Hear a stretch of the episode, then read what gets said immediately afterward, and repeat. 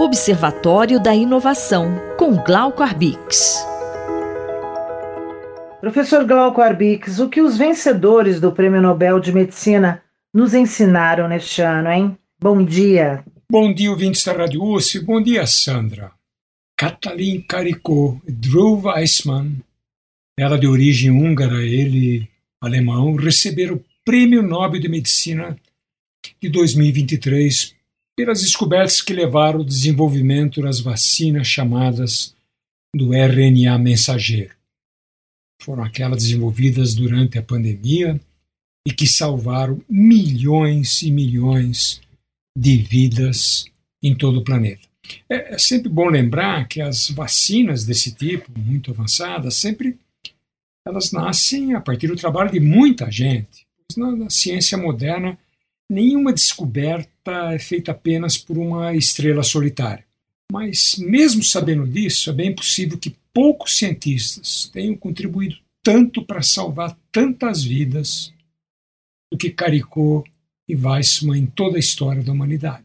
De longe, veja, as vacinas do RNA mensageiro foram as mais eficazes contra a Covid e foram desenvolvidas basicamente também por duas grandes empresas, a Pfizer a Moderna, empresas que se beneficiaram muito das descobertas desses dois ganhadores do Nobel. Professor Glauco Arbix, qual foi o alerta que essa pesquisa de RNA mensageiro trouxe ao mundo acadêmico, hein? Nós temos muito a comemorar, mas também é bom lembrar que a premiação emitiu um sinal de alerta. Poucas pesquisas da medicina foram mais importantes do que o trabalho que esses dois pesquisadores fizeram, mas pouca gente sabe que os primeiros trabalhos de Caricó tiveram sua publicação recusada e por revistas altamente conceituadas, como a Nature, a Science, a Cell. Mais ainda, Caricó chegou a ser rebaixada de suas funções de pesquisadora na Universidade da Pensilvânia, uma das melhores do mundo.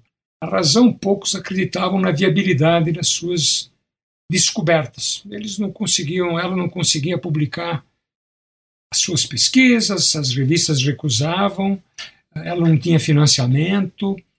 Eh, e isso é importante, a gente tem sempre que refletir sobre a maneira como a ciência se organiza para valorizar o cientista, a cientista, a ciência e as novas descobertas. No caso de Caricó e Weissman, a humanidade quase perdeu suas descobertas. Teve que sair da universidade, fundou uma empresa, conseguiu patentes, vendeu por um preço muito baixo, não chegou a 300 mil dólares suas patentes, que depois, posteriormente, foram licenciados, veja, para a Moderna, para a BioNTech, para a Pfizer, por centenas e centenas de milhões de dólares. Caricó chegou até mesmo a ser expulsa da Universidade da Pensilvânia e forçada a se aposentar húngara de nascimento, teve que migrar para a Alemanha, onde foi trabalhar no laboratório do Weissmann, e numa vida que parece um roteiro de filme. Né? Mas era a vida real de uma descoberta que mudou o mundo e que correu o risco de nunca ter nascido. Veja, a história de Caricó e Weissmann não é uma história que confirma o funcionamento bem sucedido do nosso sistema de pesquisa científica.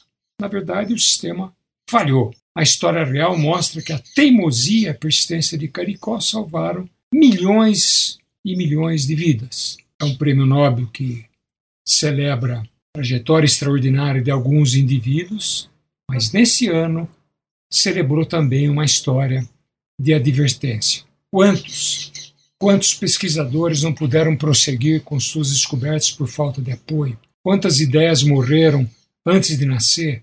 Quantos cientistas brilhantes mudaram silenciosamente de carreira por falta de condições adequadas, de subfinanciamento, por interrupção de programas, pela ausência de infraestrutura e laboratório?